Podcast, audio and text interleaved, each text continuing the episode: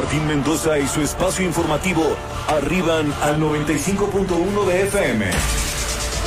No se lo vaya a perder y súbale al volumen. El Heraldo Radio La Paz. Con la H que sí suena y ahora también se escucha. El hombre tendencia en el círculo rojo, Salvador García Soto, llega con su espacio vía El Heraldo Radio. El estilo diferente y el periodismo que trasciende ahora por Heraldo Radio La Paz, el 95.1 de FM. Con la H que sí suena y ahora también se escucha.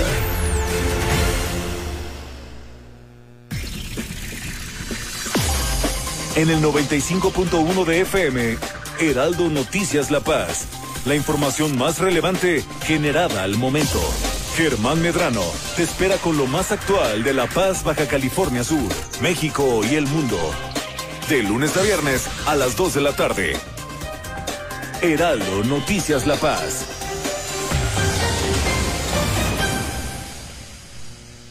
Hola, soy Brenda Peña.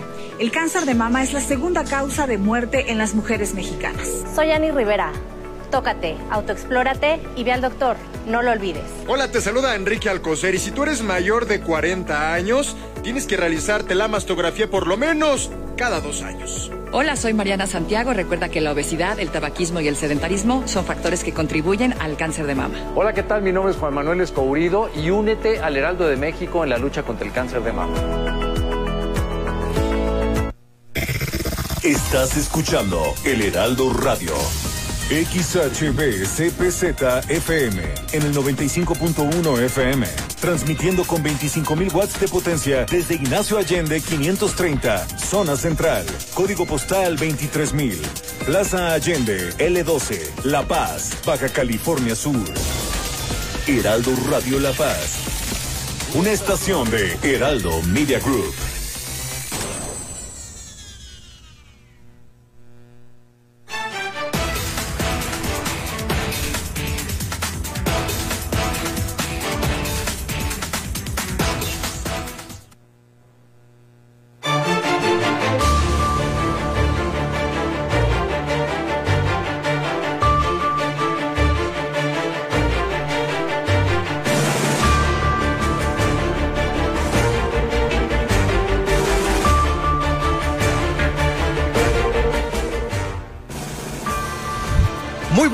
Muy buenas tardes tengan todos ustedes. Soy Germán Medrano y me da mucho gusto saludarle. Iniciar una semana más aquí en el Heraldo Radio 95.1 de FM. Una masa de aire ártico está tocando la parte norte del país, lo cual aumenta la posibilidad de que sigan en descenso las temperaturas para Baja California Sur. Habrá efectos menores. La Universidad Autónoma de Baja California Sur celebra su primer graduación en forma virtual. Ayer domingo fue el Día Naranja, se conmemoró la lucha contra la violencia en mujeres y niñas. Por el asesinato de Bárbara, una mujer trans, nueve colectivos exigen al gobierno del estado seguridad para los grupos de diversidad sexual. Murieron cinco menores de edad en un incendio que fue provocado por una veladora en Guerrero Negro. En unos momentos más la información directa desde aquel municipio. Renunció el secretario de Educación Pública aquí en Baja California Sur para poder contender por una con, eh, candidatura a la gobernatura de Baja California Sur. También inaugura el gobernador tres centros integrales de servicios en la zona norte de Baja California Sur. Se suman alcaldes y diputados de diferentes estados y municipios en apoyo a la alcaldesa Armida Castro durante el Congreso Nacional de Mujeres por México, Mujeres que Inspiran, llevado a cabo en Acapulco este sábado. También se dio el nombre de la recientemente acaecida por COVID, la doctora Elizabeth Alvarado Rodríguez, al Hospital General de Cabo San Lucas. Inédito, no hubo campeón después de 40 años para el Bisbis no se dio, no se entregó el premio y el Consejo Coordinador Empresarial de Los Cabos sanciona y clausura a comerciantes que violen las indicaciones sanitarias. Con esto nos vamos a ir este lunes de noticias aquí en el Heraldo Radio.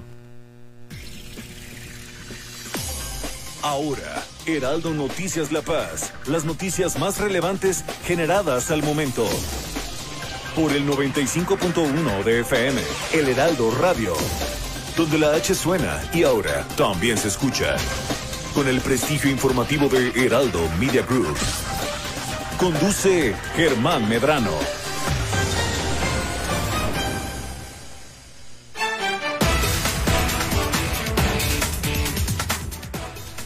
Donde la H suena y también se escucha es donde estamos nosotros transmitiéndole desde La Paz, Baja California Sur, con 25 mil watts de potencia que están llegando hasta las comunidades de Todos Santos, El Pescadero, El Sargento y La Ventana. Saludos para todos aquellos que nos escuchan por allá. Bueno, pues me da mucho gusto iniciar la semana con ustedes. Mucha información el fin de semana. ¿Qué tal, eh?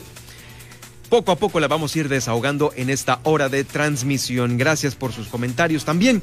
Eh, mire, poco, usted, usted seguramente ya se dio cuenta sobre este pequeño descenso de temperatura que tuvimos aquí en Baja California Sur. Y esto es en las zonas serranas donde más se ha notado, en Mulegé y Comondú, donde las temperaturas llegaron mm, pues hasta de 8 a los 12 grados centígrados. Esto lo confirmó Carlos Godínez León, quien es el eh, subsecretario de Protección Civil aquí del estado, y es el resultado de la presencia de una masa de aire ártico que está tocando la parte norte del país, aumentando la posibilidad de nevadas en las entidades de aquella zona. Sin embargo, para Baja California Sur y sus efectos, para ser menores, van a ocasionar ya la baja de temperatura por las noches y al amanecer. La Sierra de la Gigante y la Sierra de la Laguna serán también dos de los primeros lugares en donde se note más este descenso para aquellos que todavía, pues bueno, ya están eh, subiendo en estos tours que se están realizando, eh, habrá que tener en cuenta esta información. Aseguró Carlos Godínez que otro factor que se debe tomar en cuenta, en especial en estas localidades, son las que están ubicadas en el Golfo de California. El Golfo de California es que ya en este se tiene pronosticado la presencia de fuertes vientos, de fuertes vientos provenientes del noroeste, ya que estas pudieran alcanzar rachas con velocidades de hasta 50 y 65 kilómetros por hora. Godínez León reiteró que si bien Baja California Sur ha avanzado en el semáforo por la pandemia de alerta amarilla al nivel 3, este sigue siendo alto por lo que no se debe de bajar la guardia principalmente en lo relacionado a los cambios de clima. Es indispensable seguir atendiendo las medidas de sana distancia e higiene para mitigar el contagio de COVID-19. Es el eh, comunicado de Carlos Godínez, ahí el subsecretario de Protección Civil, por el descenso de temperaturas que pues bueno, ya nos dan este respiro, este respiro de después de haber cruzado los 45 grados, híjoles, 49 a veces hasta los 50 en la sensación de calor que teníamos nosotros entre agosto y septiembre. Ahorita ya es otra cosa, afortunadamente, es otra cosa afortunadamente. Bueno, continuando con más información que se está generando este lunes, le comento que la Universidad Autónoma de Baja California Sur celebró, celebró este pasado eh, sábado, fue, el sábado, el viernes, ¿no? El viernes esta primer graduación virtual, sí, como usted lo está escuchando, es la primer graduación virtual que se realizó ahí en la Universidad Autónoma de Baja California Sur. Por ello le comento que estuvieron ahí festejando eh, virtualmente pues, los alumnos y también eh, estuvo el rector de la máxima casa de estudios dando a conocer su saludo, su saludo vía virtual ahí pues ante muchos de los, eh, de los, los, estudiantes que estaban egresando de varias carreras, eh, dio a conocer que, pues bueno, esto es algo inédito después de toda la vida eh, académica que se ha dado en la Universidad Autónoma de Baja California Sur. algo inédito, por supuesto, que pues ahora pues muchos lo vivieron, muchos lo vivieron. También el mensaje del gobernador del estado estuvo presente vía virtual pues muchos, ahora sí que todos los familiares que eh, pues estaban acostumbrados a ir a esta celebración, lo tuvieron que hacer virtualmente. Y es que, pues bueno, la Universidad Autónoma de Baja California Sur, eh, pues tuvo a bien hacer esta fue el 23 de octubre, ¿no? El 23 de octubre cuando se celebraron dos ceremonias virtuales de graduación. 317 estudiantes del campo La, Paz en esta modalidad inédita desde hace 44 años. Ah, mire, el rector Dante Salgado felicitó a los nuevos graduados por haber tomado la mejor decisión de su vida, es decir, estudiar ahí en la Universidad de Baja California Sur, lo cual les va a abrir grandes oportunidades para el futuro. En los últimos meses, toda la comunidad universitaria tuvo que readaptarse a esta nueva forma de trabajo, de estudio, por la contingencia, y aunque en estas condiciones se puede decir que está superado el problema de la pandemia, pues dijo que no hay que bajar la guardia. Esto no sustituye de ninguna forma la cercanía, la emotividad, el significado del evento presencial y aseguró que los universitarios tienen valores que les permiten entender esta situación. Eh, también le comento que el gobernador, el mensaje final y la clausura estuvo a cargo del gobernador del estado, quien instó a esta generación a dar lo mejor de sí en estas las profesiones que estaban eh, que están egresando. Recordó el propio gobernador que el papel de la universidad, eh, pese a las adversidades actuales, una vez más cumplió cabalmente con su misión de formar profesionistas capacitados que puedan contribuir al desarrollo de la entidad. En fin, que muchas felicidades para todos ellos. Felicidades, Kitsia, para ti, para todo tu grupo eh, de comunicación. y la otra carrera fue pero bueno, fueron otras, sí. Entonces nosotros aquí apapachamos a eh, Kitsia, Kitsia Cardosa, quien es eh, también egresada de la universidad y que ya está aquí laborando en el Heraldo Radio como una de las personas que eh, fue egresada de la carrera de comunicación. Muchas felicidades para ti y para todo tu equipo, para todo tu grupo, también para el rector por esta situación inédita, inédita después de 44 años de hacer estas eh, graduaciones presenciales. Pues bueno, ahora son así, de esta, de esta manera, de forma virtual. El domingo también fue eh, pues un domingo importante porque le comento que fue el día naranja. El día de ayer fue un día naranja hashtag yo me uno. ¿Y de qué se trata este día naranja? Bueno, es un día especial porque con él, con él se, eh, pues, se conmemora el hecho de erradicar la violencia contra las mujeres y niñas del mundo. En su cuenta de Twitter, Gabriela de Mendoza, es la esposa del gobernador y presidenta del DIF estatal, invitó a ayudarnos como sociedad a erradicar la violencia contra niñas y mujeres del mundo. Nosotros vamos a lograrlo desde nuestros hogares y con nuestra familia.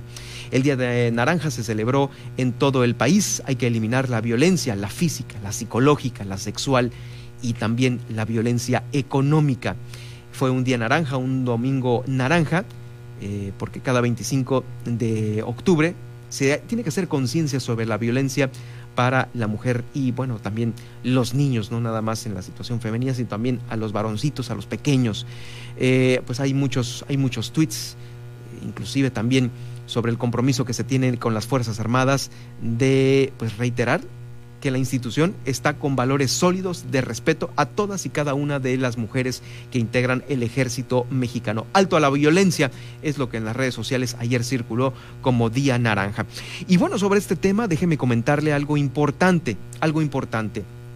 Ha habido violencia, violencia electoral recientemente que la vivimos eh, la vivimos aquí en Baja California Sur con la alcaldesa de Los Cabos, una situación que fue nota ya desde hace, desde hace tiempo, desde hace algunos días en Baja California Sur y déjeme decirle que se han sumado alcaldes y diputados de diferentes estados y municipios en apoyo a la alcaldesa Armida Castro en Los Cabos. Es una situación importante que también no se había visto eh, eh, pues en el país de una forma tan eh, exagerada como se vivió en Baja California Sur, retirarle sus derechos políticos a la alcaldesa, eh, pues es algo que ha retumbado en varias esferas, no nada más de Baja California Sur, aquí digamos que bueno, se tomó, se tomó como venía, se solucionó porque la propia alcaldesa decidió hacer unidad, unidad con Rubén Muñoz, el alcalde de La Paz, y bueno, ya están juntos en equipo. Pero después de eso, después de que ella tomó esta decisión y evitó el enfrentamiento,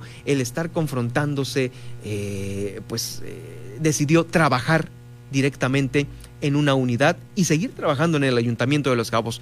Mientras ella toma esa decisión, en otras partes del país se sumaron alcaldes y diputados a hacer el trabajo que, pues, pues bueno, en algún momento dado también tenía el derecho de hacer Armida Castro, pero pues eh, está en voz de ellos. Vamos a escuchar a continuación a, eh, justamente este audio en donde la alcaldesa de, es eh, la alcaldesa de Guerrero, déjeme tenerle aquí el nombre, pues estaba dando a conocer en el discurso del sábado lo importante que es eh, esta situación, los derechos políticos de Armida Castro. Lo escuchamos a continuación. Evento de apoyo a la compañera Armida, presidenta de Los Cabos, en el estado de Baja California. Y lo firmamos hombres y mujeres, en solidaridad por la violencia política de género de la cual ha sido víctima y le dije, no faltes Armida. Necesitamos las mujeres apoyarnos, meternos el hombro, luchar brazo con brazo. Es una mujer muy posicionada políticamente y precisamente por esa situación le han inventado tantas cosas que el partido le suspendió sus derechos político-partidarios para que no pueda participar en la próxima contienda electoral. Y eso no se vale. A mí me han cargado una serie de muertitos. Y sabemos quienes nos metemos a la política, estamos enfrentados a que se diga de nosotros y de nosotras todo lo peor.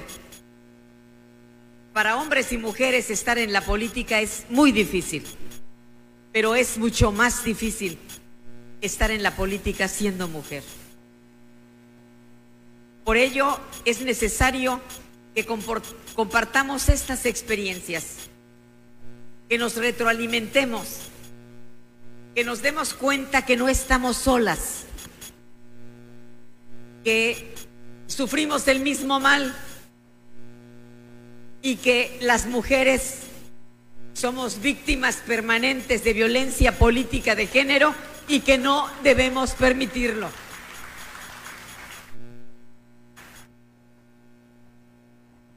Escucho cuando dicen,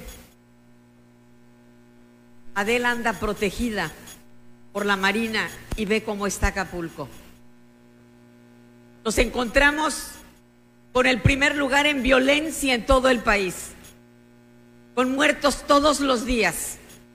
Y hoy me duele el alma que dos jóvenes perdieron la vida de manera violenta y una mujer fue encontrada hoy y la han estado estigmatizando en las redes. Y hoy estamos en el número 20 a nivel nacional. Y no se dice de eso. Se dicen las cosas malas, lo que tenemos que cambiar, pero que tiene que ser la sociedad con su gobierno de la mano, porque si no las cosas... Ahí está, pues estamos escuchando a Adela Román Ocampo, es la alcaldesa de Acapulco, y vamos, ¿qué, qué, qué situación están viviendo allá en Acapulco, la cual nosotros en algún momento vivimos aquí en Baja California Sur? Los asesinatos en Acapulco, cómo se expresa la alcaldesa de cómo tienen ahorita la violencia allá en Acapulco. Y bueno, el apoyo es eh, hacia la alcaldesa Armida Castro, que pues el propio partido, no otra persona ni otra eh, institución, el propio partido le retiró sus derechos políticos. Ahí está la diferencia de cómo están en otros, en otros, eh, en otros municipios del país. Acapulco es un, es un municipio insignia de Baja California Sur, perdón, del país, en donde el turismo pues también está todo lo que da, al igual que Los Cabos, aquí en Baja California Sur. Compartimos mucho de ello, compartimos mucho de ello y pues por eso, eh, pues ahí está el comentario que está dando de qué hablar. Esto se llevó a cabo, déjeme eh, comentarle, se llevó a cabo en Acapulco, es el Congreso Nacional Mujeres por México impugnando la cuarta transformación, mujeres que inspiran 23 y 24 de octubre eh, allá en Acapulco Guerrero. Ahí también estuvo eh, pues presente y pues bueno, finalmente pues ya la alcaldesa. Bueno, vamos a más información importante que se está generando aquí en eh, Baja California Sur y bueno, el fin de semana, el fin de semana le doy a conocer que se suscitó un lamentable hecho, un lamentable hecho en donde perdieron la vida cinco menores de edad, cinco menores de edad y pues bueno, por lo mismo eh, tengo en la línea a Daniel Herrera, Daniel, quien es eh, también uno de los periodistas que se encuentra ya en Mulegé para eh, darnos a conocer los pormenores eh, lo que sucedió el día de hoy. Tengo entendido que estos menores eh, es, el funeral o ya fue de los menores de edad. Daniel, confírmamelo. Gracias y bienvenido al Heraldo Radio en el 95.1.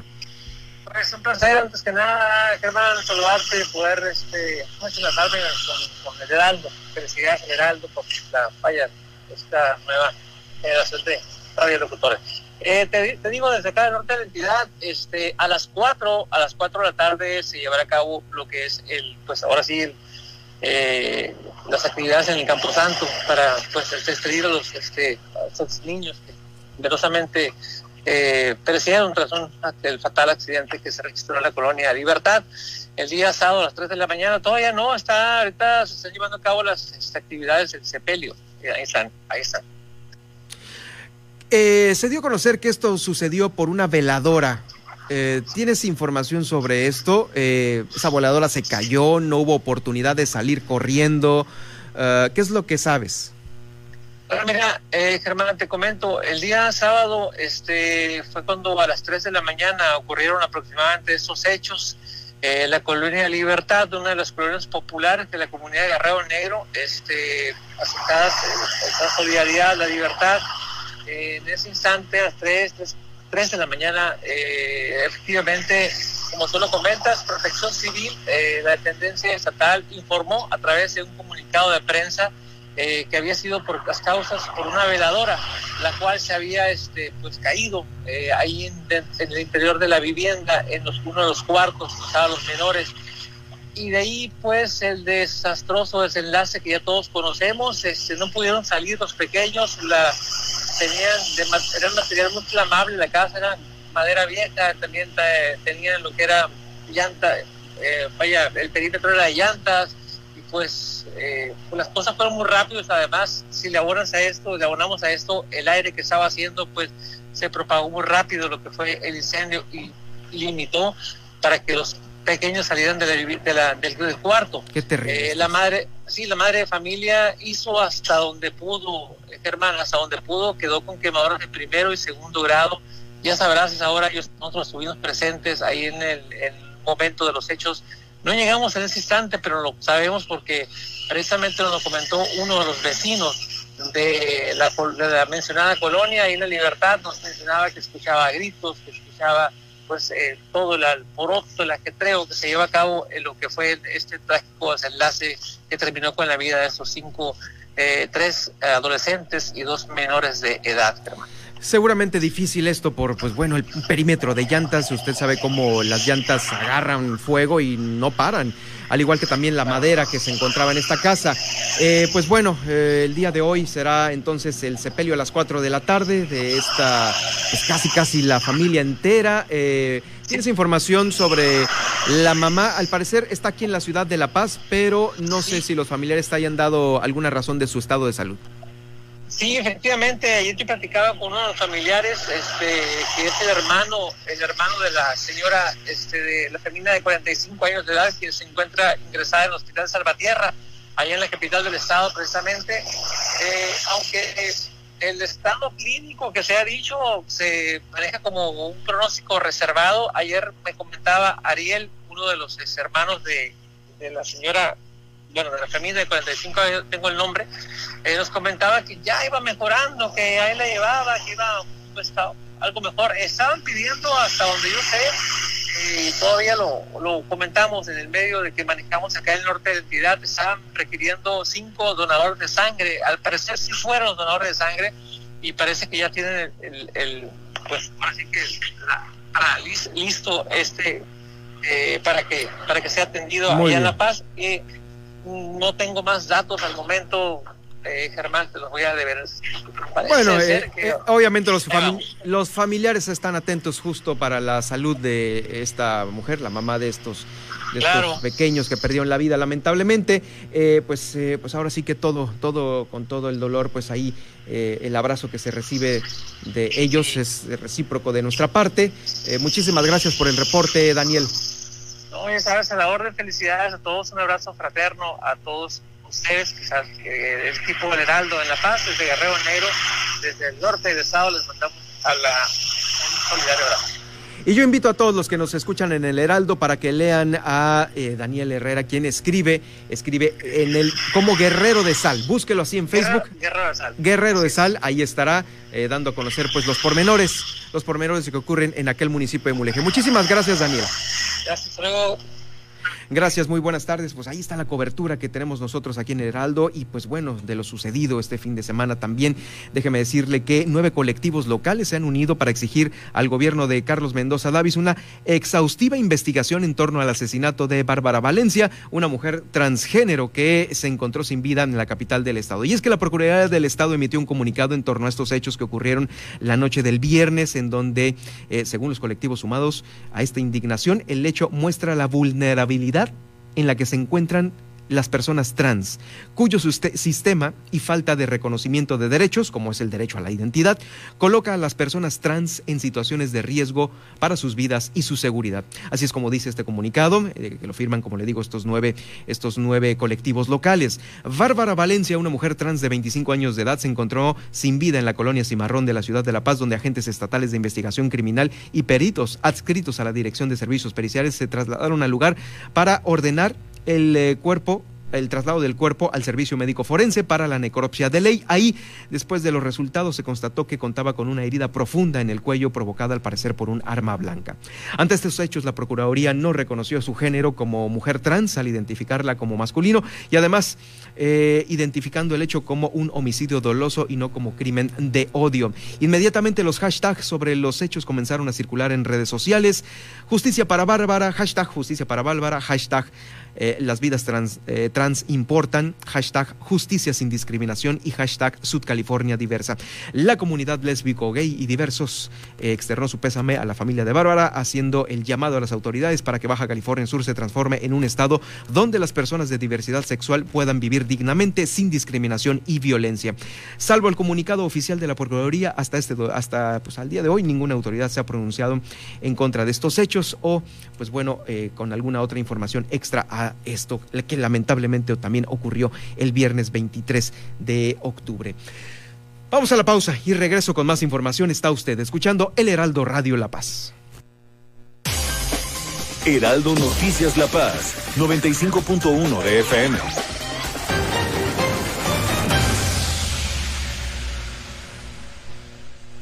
Primero fue la CDMX, luego Guadalajara, después Tampico, Villahermosa, Acapulco, para luego ampliar nuestra cobertura al centro del país y Estado de México. Desde el 2020, para consolidar nuestra presencia nacional, arribamos a Monterrey, Tijuana, Brownsville, McAllen, La Laguna, Colima, Hermosillo y Nayarit. En octubre ampliamos nuestra cobertura y llegamos a Tehuantepec, Oaxaca, Tuxtla Gutiérrez, Tapachula, Ciudad Juárez y ahora, con la H que sí suena y ahora también se escucha,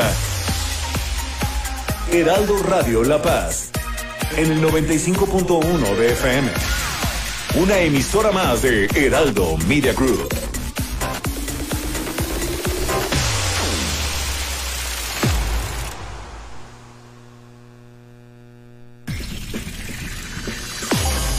En el 95.1 de FM, Heraldo Noticias La Paz. La información más relevante generada al momento. Germán Medrano te espera con lo más actual de La Paz, Baja California Sur, México y el mundo. De lunes a viernes a las 2 de la tarde. Heraldo Noticias La Paz.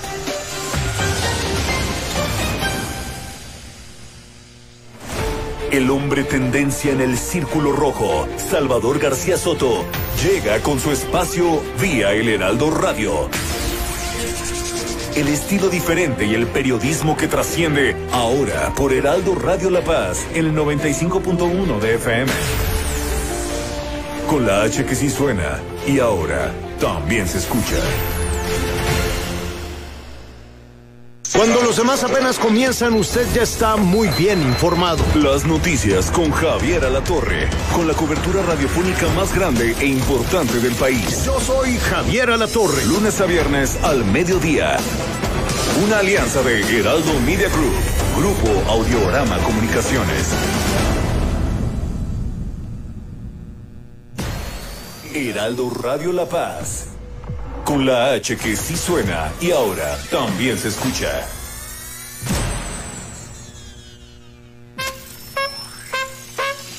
Ahora en el 95.1 de FM. La Tetera con Daniel Bisoño. el conductor que se habla de tú con los famosos. Escúchalo, Heraldo Radio La Paz. Con la H que sí suena. Y ahora también se escucha.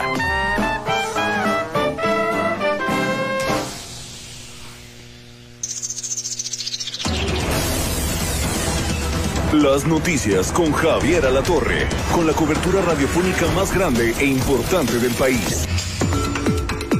Vamos a platicar con Andrea Rocha, que es abogada precisamente de eh, los padres de, de, estas niñas y niños. Entiendo que presentaron una denuncia ante la Fiscalía General de la República a propósito del robo de las medicinas, ¿así es? Así es, el día de ayer presentamos una denuncia ante la Fiscalía General de la República, pues esto derivado del presunto robo de los medicamentos. Déjame decirte que en la reunión nunca nos mostraron una, una carpeta de investigación, nunca mostraron el, las órdenes de compra. ¿Esto significa que ponen en duda la existencia de las medicinas? Así es, aquí el tema es que pues ya son prácticamente dos años desde que se dio la primera crisis de medicamentos con la actual administración, pues primero mencionaron que era un tema de corrupción de farmacéuticas. Después mencionaron que iban a conseguir los medicamentos en el extranjero, que estaban consiguiéndolos en Francia, en la India, y pues al final nada. Lunes a viernes al mediodía. Una alianza de Heraldo Media Group, Grupo Audiorama Comunicaciones.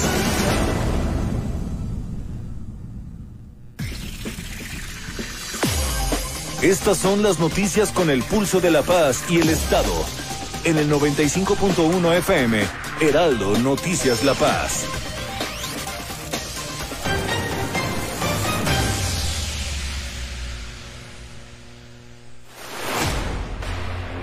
Cobertura especial, El Heraldo Radio, Elecciones Estados Unidos 2020. Y sobre la cobertura especial que el Heraldo Radio en todo el país está teniendo por estas las elecciones en Estados Unidos, nosotros aquí en Baja California Sur, estamos aterrizando justamente el tema con uno de los expertos, el economista Isaías Ruiz Ceseña, quien pues bueno, eh, pues es uno de los economistas más eh, también reconocidos de aquí de Baja California Sur. Y pues bueno, le doy la más cordial bienvenida al Heraldo Radio aquí en el 95.1. Y Isaías, ¿qué tal? Gracias por acompañarnos esta tarde. Hola Germán, gracias por la invitación. Eh, aquí estamos para lo que podamos ayudar. Muchísimas gracias. Oye, pues bueno, las elecciones de Estados Unidos completamente diferentes a como se realizan en México. nos gustaría justamente la explicación la explicación de cómo, cómo es que votan allá, ¿no? Vemos a veces los noticieros por televisión y que fulano estado ya votó y que el senador también ya votó y luego la población también vota. Entonces, ¿cómo, cómo está esto? Para que lo entendamos, eh, pues ya de cara a las elecciones que pues, van a estar en todos los noticieros nacionales. Sí, Germán, mira, regularmente a la gente acá en México le resulta complicado entender el proceso electoral eh, americano porque es muy, digo estadounidense, porque es muy diferente al nuestro. El nuestro es por voto universal que se conoce, ¿no? O voto popular una persona un voto, se cuenta y la mayoría ese gana, ¿no? Eh, hemos tenido elecciones muy reñidas precisamente porque quedan con un margen de .05 no el ganador. Entonces, bueno, eh, en Estados Unidos las cosas son un poquito distintas porque ellos han buscado, eh, constitucionalmente buscaron un equilibrio entre lo que era el voto popular y lo que se conoce como el voto en el Congreso de la Unión. El punto medio es justo algo que ellos llaman colegio electoral, pero bueno, para empezar a entender cómo funciona, voy a explicarte eh, paso a paso cómo es el proceso electoral americano. Si te parece, voy a ser muy, muy breve. El primer paso lo estuvimos viendo en la televisión eh, seguramente durante el año pasado y parte de este año, que le llaman ellos las elecciones primarias y los eh, caucus que le llaman, que son reuniones donde hacen un voto secreto, normalmente los de cada partido para elegir, digamos, a sus candidatos, para ser elegidos candidatos, y luego se va a una segunda ronda donde va a la convención nacional de cada partido. De cada partido. Y esa convención nacional es donde ya salen ellos eh, con un candidato electo. En este caso Trump y Biden. Así, Trump y Biden. Y ahí mismo el candidato tiene que elegir su candidato a vicepresidente. En el caso de Biden fue Kamala Harris, ya sabes, y bueno, Pence por parte de Trump, ¿no? Se mantiene en eso. Y ahorita estamos entrando a, ya pasó la parte de eh, lo que viene siendo la campaña política, lo hemos visto, los debates, que se han puesto muy, muy interesantes. Sobre todo el primero fue casi casi un pleito. Para nosotros los mexicanos fue como un pleito de verduleras, porque se tiraron durísimo. Sí, durísimo. Pero no llegaron a ningún punto. El, estuvo mejor, este, digamos, el de los vicepresidentes, con más clase. Y bueno, eh, después de estos debates, el segundo, bueno, lo vieron ustedes, transitó más tranquilamente. Eh, y bueno, el resultado para las encuestadoras es que Biden va, va adelante. Ahora vamos al proceso el día 3 de noviembre. El proceso. El ese. proceso ese del colegio electoral. Hay que entender bien cómo es eso el colegio electoral. Miren ustedes allá en casa. Cada estado tiene un número de votos asignado que se le llama electores, determinado constitucionalmente. ¿De dónde sacan los electores? Bueno, es el elector viene siendo de acuerdo a cuántos representantes tienen ellos en el Congreso. ¿Y cuál, el Congreso de Estados Unidos de qué se compone? La Cámara de Representantes y el Senado, que es como nuestra Cámara de Diputados y nuestro Senado. Es igual. Cada estado tiene diferente cantidad. Diferente cantidad. Ahora, lo que tenemos que entender en casa es que se va a votar, o sea, va el voto popular. El voto popular dice hacia dónde, en ese, en ese estado en total se hace el conteo y en ese estado en total quién ganó. Y los representantes o los electores de ese estado dicen, ok, vamos a votar todos por el candidato que ganó. Y lo que hace, se asigna la cantidad total, por ejemplo, si son 53 votos electorales de ese estado, los 53 va para el ganador. ¿Qué pasa con los votos del perdedor? Se pierden. Es el que gana, gana todo. Y el que no, no gana nada. Pues entonces yo gané 53, el otro no gana nada. Si un estado, el estado de California o Texas, tiene un número de 40 totales, pues los 40 totales, eh, si hay uno de diferencia, pues se los lleva el ganador. Así es, se los lleva totalmente el ganador. Y al otro no se lleva nada. De tal forma que en total Estados Unidos tiene 538 votos electorales del colegio electoral. El ganador tiene que tener 270 al menos, o sea, más de la mitad. El que ajusta los 270, ese es presidente. Eso es sencillito de saber. Por eso el mismo día se sabe quién es el presidente. Porque el que ajusta los 270 votos electorales ya ganó, el otro no le puede ganar, es más de la mitad. Y entonces aquí el voto de la gente pues está como muy por abajito de lo que decidan uh, senadores y... Eh, el, el punto, y los eh, el representantes. punto clave aquí es este. El voto popular se supone que le da la tendencia a los electores de cada estado para votar por, el, por ese candidato. Mm, Fíjate bien, hay algo curioso en la Constitución americana. No está obligado el elector a obedecer lo que dice el voto popular. O sea, pudiera él decir, no, no voy a, yo mi voto no lo voy a dar por ese candidato, lo voy a dar por el otro. Y, puede hacerlo y no está obligado. Normalmente se, digamos, se acostumbra que los electores siempre dan los votos de ese estado al candidato que, que el voto popular diga. Es una cuestión, digamos, de política, es lo políticamente correcto. O sea, como que en el estado se ponen de acuerdo, digamos como que se ponen de acuerdo para decir, bueno, en este estado nos vamos a ir todos por Trump. Así o, es. nos- o todos por Biden. Así es. Pero hay muchos electores que, pues yo no le quiero dar el voto a este señor, ¿no? Así es. Y aún así, pues El- se pierden, ¿no? Es el de la mayoría. Se pierden, es el de la mayoría. Sí, mira, por ejemplo, te voy a dar el caso. California tiene 55 votos electorales, eh, de acuerdo al colegio. La gente va y vota. Y la mayoría del voto se lo da, por decir algo, a Biden. Bueno, los 55 votos de California son para Biden. Pudiera ser que los electores digan no, se lo queremos dar a Trump, pero eso es muy raro, nunca pasa. Eh, lo normal o lo políticamente correcto es que los, los electores digan no, vamos a hacerle caso al voto popular y le vamos a dar los 55 votos o puntos a Biden. Ahora, puede pasar algo muy curioso aquí, Germán, que ganes con el colegio electoral, o sea, que los votos del colegio electoral te den los 270, pero si tú sumas todos los votos universales que cada ciudadano dio, puede ser que esos sean mayores para un candidato que para el otro y el candidato que tiene más votos universales no haya ganado así porque el colegio le da el triunfo al otro. Porque acuérdate que desaparecen los votos. El voto popular solo cuenta para darle el triunfo en cada estado a cada a cada a cada a cada candidato. O sea, el voto popular de cualquier ciudadano americano vale para decidir a qué candidato le va a ir un estado. Así es. Vamos a poner Es decir, un aquí, sí, digamos, aquí, supongamos en Baja California Sur, bueno, nos ponemos todos de acuerdo y pues finalmente se lo vamos a dar al, al color morado. Así es. Y, y tú votas por el color morado y el colegio electoral dice, ok, los votos populares o universales en, en Baja Sur, ¿cuántos son? Ah, son más para el morado. Ok, supongamos, 50, 50 electores votan o vale el estado de Baja California Sur. Ah, esos 50 le pertenecen al morado. Ok. Todos los que yo voté por el azul. Si yo voté por el azul, mi voto desaparece. Porque los de mi estado van para el que ganó. Ah. Ahora, Si yo sumo al final de la elección todos los votos populares, o sea, todos los votos universales del país, aún esos que inclusive como el mío, que no contó en mi estado, pero lo sumamos por hacer un ejercicio, puede ser que, los que supere al que ganó. Puede ser que supere al que ganó. Eso ha pasado ya en la elección anterior de Trump, 2016, pasó en el 2000 y pasó tres veces en el siglo XIX. Pocas veces pasa, pero sí ha pasado. Normalmente. Y le dan el gane al, al, que gana de acuerdo al colegio electoral, claro. Así ganó Trump, en el 2000 así ganó este Bush en su momento y tres en, eh, tres presidentes del siglo XIX. Usted debe ser, ah, debe de haber mucha pues apatía a veces para ir a votar, ¿no? Pues, ¿para qué voy a votar si yo quiero al otro y de todos modos el estado está pintado de Sí, de hecho, eh, ese es otro tema, ¿no? El, el, también cómo eso genera, por ejemplo, que el 60% de toda la gente que está empadronada vaya y vote. O sea, eh, eh, la participación, digamos, oscila en el 60%. Sí, claro, muy baja, ¿no? Sí, y es por eso, porque es un sistema que así funciona. pero ellos lo establecieron desde que establecieron la Constitución como un punto medio entre lo que viene siendo el voto universal, que es persona por voto, que es el que tenemos en México, o que vote el Congreso. Entonces dijeron, bueno, que vote el Congreso también es muy injusto porque son de representantes y él puede votar porque se le dé la gana. Entonces, ¿qué punto medio? Ah, el colegio electoral. Y decidieron de esta manera. Que está un poco rara para nosotros porque estamos acostumbrados que si yo voto, mi voto cuenta.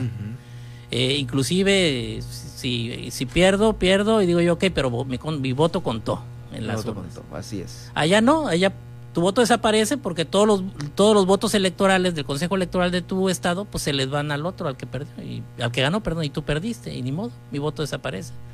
O sea, llego hasta esa instancia y ya. Y aun cuando el voto universal de Estados Unidos pues, supera, pues gana el otro, ¿no? Gana el otro porque así es el procedimiento, así está ah, establecido. Eso o sea, si todo el país quiere a un candidato. Eso le pasó a Hillary Clinton. Hillary todo el país votó por Hillary. La mayoría le, le, gana por un margen pequeño, pero le ganó. Pero le ganó. Así, en términos prácticos le ganó.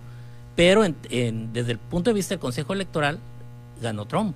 Ganó Trump porque pues ya estaban los estados puestos de acuerdo para que, bueno, la mayoría de, estos estados ya tienen sus votos para Trump. O sea, ya se los vamos a dar a él. El estado, pues, el estado se va a ir con, eh, con tal candidato. Porque hay que decirle a la gente algo en casa, no todos los estados valen igual. O sea, te voy a decir, ah, no, no, no, es, como una bichita de juego de mesa, ¿no? Ah, claro. Y te cambio este, Texas por Florida y... Sí, porque a lo mejor en casa se están preguntando, oye, pero ¿cómo puede ser que ganen los estados, ganen los votos populares, pero no los estados? Bueno, es porque cada estado vale diferente. California te dije que valía 55, pero Oregon vale 7. Poquititos. Utah 6, Texas 38. Muy bueno. Florida 29, que Florida es la, digamos... La, la decisiva siempre, ¿no? En todas las elecciones, sí. Entonces, bueno, depende del tamaño del estado, es la cantidad de, de, eh, electores que tiene. Oye, qué gran tema este, el de, el de cómo se hacen las elecciones en Estados Unidos, cómo se desenvuelven. Este es el punto mayor. Y pues bueno, ya ahí le, dan el gane a, justamente el que tenga el voto del colegio electoral, que es el que gana la presidencia de Estados Unidos. El voto del colegio electoral es el que gana la presidencia de Estados Unidos, independientemente de que la mayoría del voto universal del, del de persona a persona pueda superar Así es. el número de votos del, del colegio electoral. El número mágico, Germán, 270. 270. Ese es el. Ahí está. Pues muchísimas gracias por acompañarnos eh, el día de hoy. Eh, pues vamos a estar contigo para que nos expliques qué tendremos el martes, eh, no, el, miércoles. El día miércoles les voy a platicar sobre las propuestas que traen ambos Biden y Trump en, con respecto al tema de economía y relaciones internacionales. Economía y relaciones internacionales. Por ahí nos vamos a ir. Pues ahí está. Muchísimas gracias, muchísimas gracias por acompañarnos. Es el maestro Isaías Ruiz Ceseña, experto en economía, que lo tendremos aquí en el Heraldo Radio. Cobertura especial, El Heraldo Radio, Elecciones Estados Unidos 2020.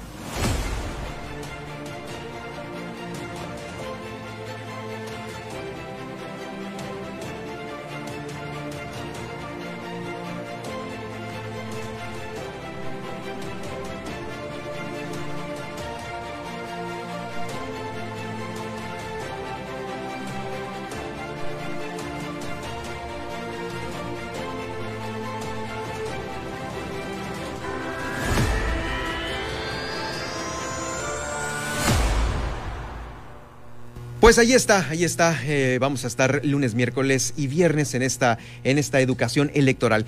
Y bueno, del tema electoral de Estados Unidos nos vamos también al tema electoral de Baja California Sur, porque pues bueno, ya son cada vez más los que se están sumando a proponer, proponer para eh, pues estar en una, en un escaño importante, eh, tal es el caso de, pues bueno, lo que se ha comentado en varios medios de comunicación, la renuncia del secretario de Educación Pública, Héctor Jiménez Márquez, quien eh, lo dijo en varias entrevistas, lo dijo en varias entrevistas eh, que iba a hacer una propuesta para, pues, contender por la gobernatura de Baja California Sur. Y tengo el gusto de saludarlo, maestro, ¿qué tal?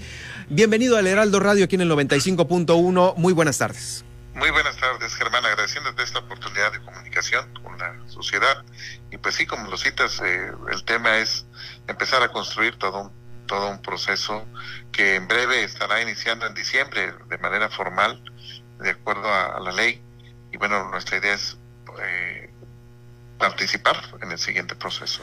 Efectivamente, el hecho de que tú hayas ya dejado la Secretaría de Educación Pública, yo entiendo que por tus anteriores eh, entrevistas que has dado a conocer, eh, tus comunicados, no se debe el que hayas dejado la Secretaría ni a una situación eh, personal de un evento social, ni tampoco a que pues el gobernador te haya dado las gracias. Es correcto esto, ¿verdad? Es correcto. Eh, Hoy tuve una primera reunión con el doctor Gustavo Cruz, con quien tengo una amistad de muchos años, eh, para un proceso de entrega con toda normalidad, de presentación de las estructuras.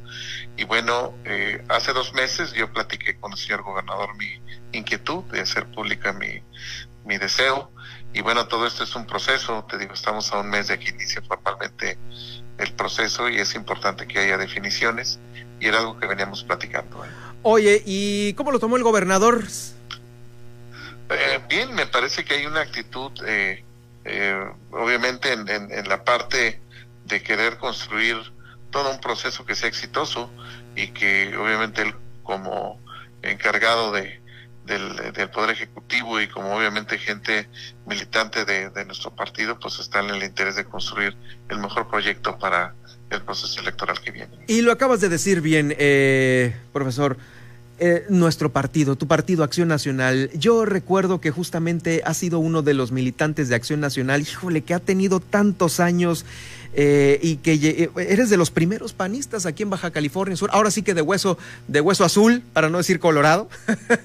y, pues bueno, justamente la historia ahí está, los que recordamos cómo te encontrabas en aquella acción nacional de hace varias décadas atrás. Y pues bueno, también recorriendo las administraciones, estuviste con Marcos Covarrubias, eh, continuaste con, eh, con, con, Carlos Mendoza y pues ahora eh, en este escaño que confías tú en que Acción Nacional va a poder darte esa oportunidad. Bueno, el, tema es construir, construir este, el tema de, la, de, que esa posibilidad se haga realidad. mi propósito eh, no es solamente el tema de, de, no lo tengo en una visión de, de, lograr una candidatura, sino de seguir aportando a la, democratización del Estado. Baja California Sur es una entidad que en la que han gobernado las tres principales fuerzas, es una sociedad que sabe de democracia y que a mí me parece también podemos dar un avance significativo en lo que yo trato de proponer, que es generar una nueva forma de hacer política en el en el Estado. Eh, los esquemas tradicionales del siglo XX creo que fueron corrompiendo muchas de las estructuras y a la propia sociedad en todos estos procesos. Y hoy tenemos un esquema derivado de la pandemia que nos permitirá generar nuevas formas de hacer política. Esto es lo importante para mí, el generar un, proyecto de, de, de, realizar una campaña con cero basura electoral Hoy yo pongo como el, ejemplo más burdo, pero me parece el más impactante de cómo han cambiado las cosas. ¿Quién se iba a pensar hace medio año que íbamos a poder pedir por teléfono eh, tres de tripe y dos de lengua, ¿verdad? Y que iban a llegar calientitos a tu casa. Y bueno, me parece que el que puede lo menos, puede lo más. Y me parece que hoy el tema de la, petición de una nueva campaña con cero basura electoral es comenzar a construir estas rutas eh, de, de, generar el, la solicitud y el propósito de la construcción de estructuras eh, electorales, de mensajes y de ideas que tengan rutas de implementación. Hoy no basta eh, salir eh, con un eh, cartel o con un volante, sino lo que necesitamos es promover ideas, ideas que vengan a solucionar los graves problemas que tiene la entidad en lo social, ¿verdad? En lo, obviamente ahorita en lo económico, con todo lo que estamos viendo con la pandemia. Eh, Héctor Jiménez, estoy platicando con el exsecretario de Educación Pública, Héctor Jiménez Márquez, eh, por esta, pues la carrera electoral por Baja California Sur y por la gobernatura. Eh, profesor, te, pregunto, te pregunto una pregunta obligada. finalmente hablas de sumar, de sumarte justamente a el desarrollo de Baja California Sur con las nuevas propuestas que tú traes.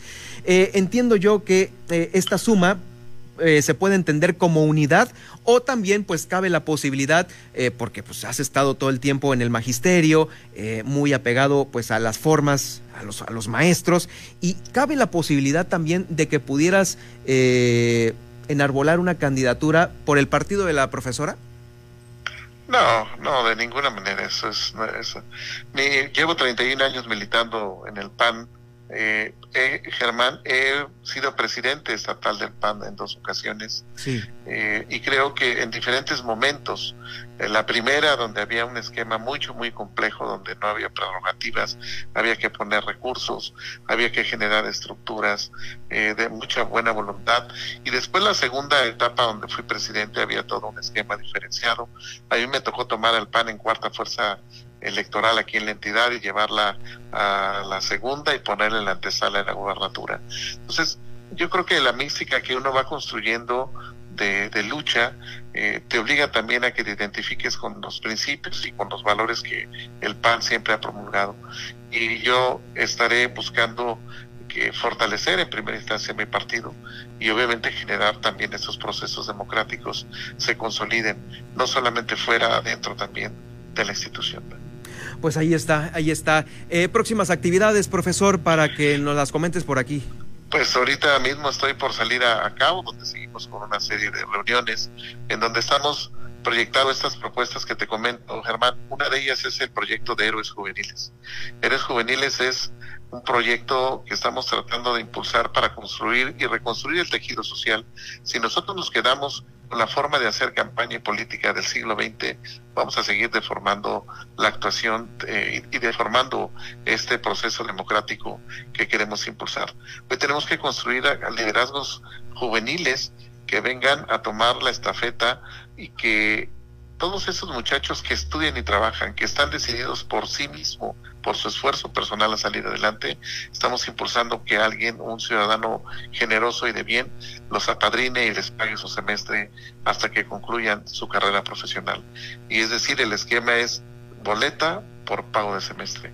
Entonces, eh, nos parece que si logramos identificar este tipo de perfiles, lograremos construir los liderazgos comunitarios que se requieren en las colonias, en las comunidades rurales y poder pensar que podemos rehacer y reconstruir el tejido social desde otra perspectiva. ¿Qué tanta educación le hace falta a Baja California Sur? Yo creo que en el tema de participación política hoy tenemos que trabajar mucho. En primera instancia, que es importante que participen y ejerzan el derecho al voto.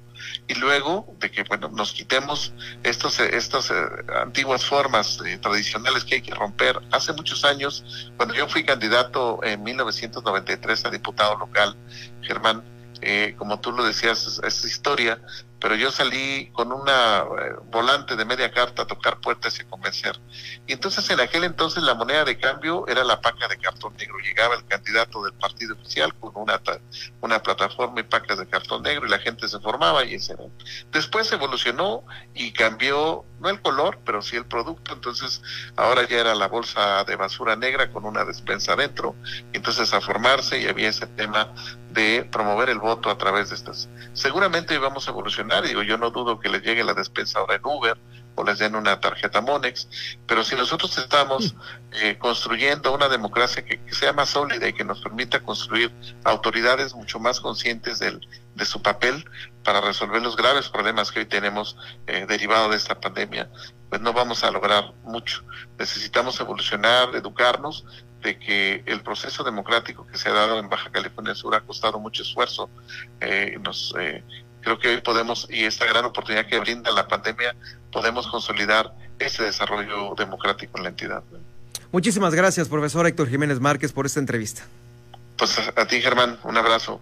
Eh, seguiremos muy de cerca. Mucho éxito. Gracias, seguiremos, seguiremos también de, muy de cerca los trabajos que en próxima fecha tengas por ahí para eh, pues estar, estar al pendiente. Gracias, profesor.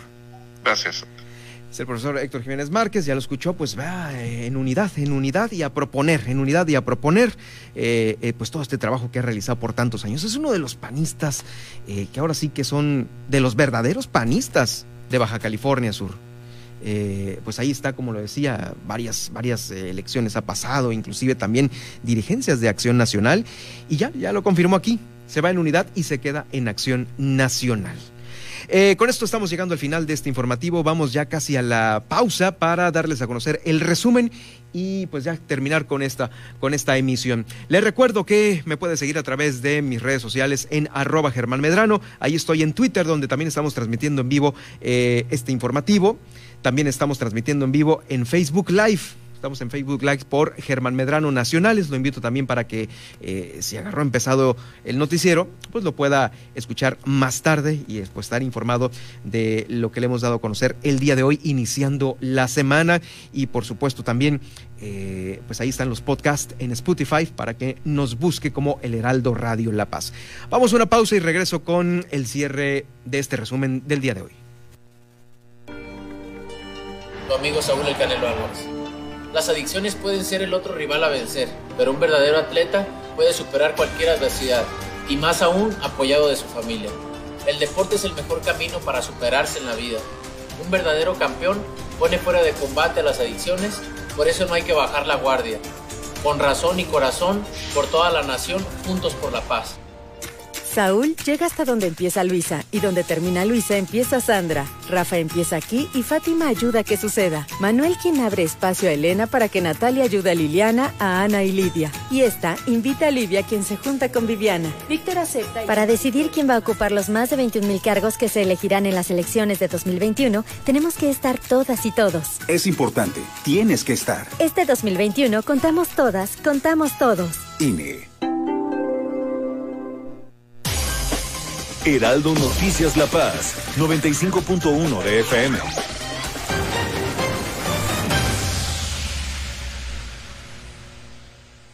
Primero fue la CDMX, luego Guadalajara, después Tampico, Villahermosa, Acapulco, para luego ampliar nuestra cobertura al centro del país y Estado de México. Desde el 2020, para consolidar nuestra presencia nacional, arribamos a Monterrey Tijuana, Brownsville, McAllen, La Laguna, Colima, Hermosillo y Nayarit. En octubre ampliamos nuestra cobertura y llegamos a Tehuantepec, Oaxaca, Tuxtla Gutiérrez, Tapachula, Ciudad Juárez y ahora, con la H que sí suena y ahora también se escucha. Heraldo Radio La Paz, en el 95.1 de FM una emisora más de Heraldo Media Group.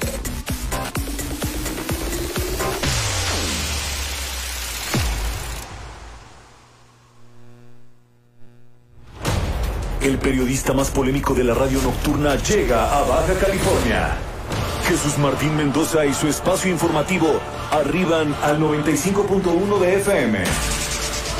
No se lo vaya a perder y súbale al volumen el Heraldo Radio La Paz. Con la H que sí suena y ahora también se escucha.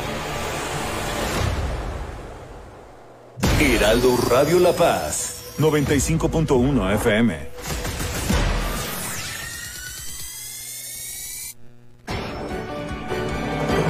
El referente informativo, Javier Solórzano, profundiza desde una perspectiva particular en todos los ángulos de la noticia tiene para ti un espacio único en el cuadrante. Sintonízalo, Heraldo Radio La Paz, en el 95.1 de FM. Con la H que sí suena y ahora también se escucha.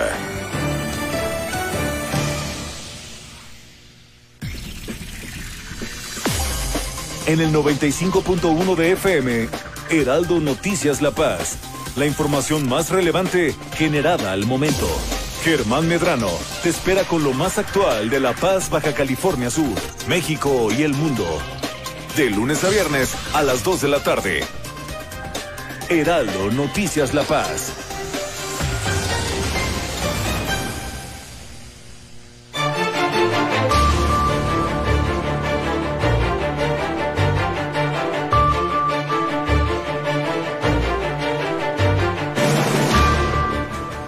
Una masa de aire frío está tocando la parte norte del país y por ello en los próximos días seguirá el descenso de temperaturas en Baja California Sur.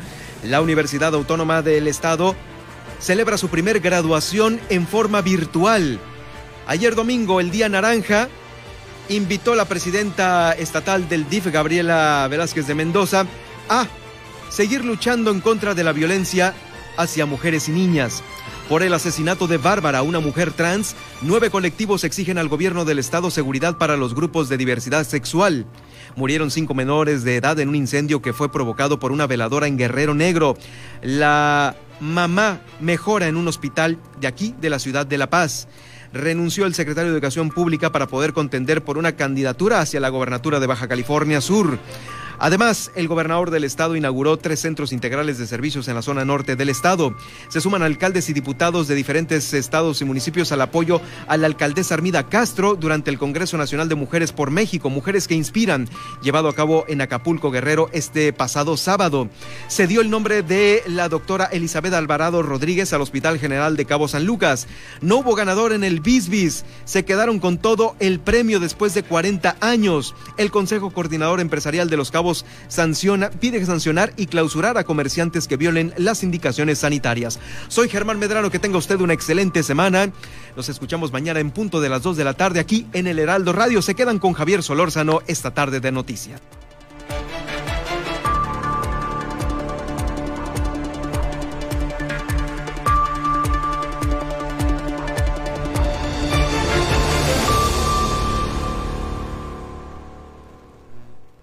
Ha pasado buen fin de semana. Hubo cosas el fin de semana, Frena sigue ahí en el, en el este, Zócalo.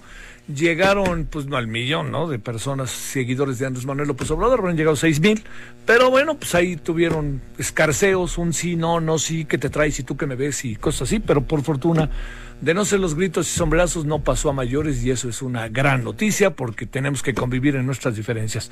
Esa es una parte de lo que pasó. Hay muchos otros asuntos, fíjese, que me parece que son relevantes. Le voy a contar algo que sucedió el día de hoy, que el señor López Obrador y obviamente Marcelo Obrador, perdón, el señor Marcelo Obrador y obviamente, perdón, López Obrador, pues quieren que la ONU haga una gran reunión para la pandemia dicho con respeto, ¿eh? pero si han sido incapaces en este gobierno y en este país de hablar, conversar con médicos, especialistas, académicos, están en el voy derecho y no me quito, pues ahora sí que candil de la calle, ¿no? Y oscuridad del hogar. O sea, quieren a la ONU, pero acá adentro no quieren nada, ¿no? Quieren escuchar a la ONU y lo que dicen desde fuera.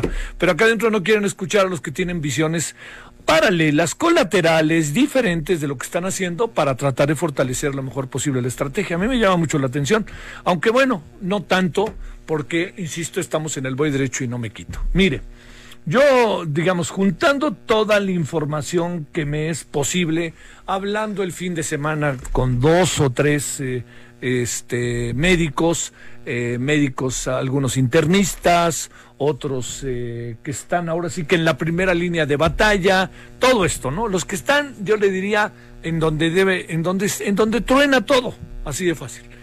Hablé con, con ellos, con una doctora también, y este, y le voy a decir qué, qué, me, qué me dicen, ¿no? ¿Qué, qué, cuentan ellos?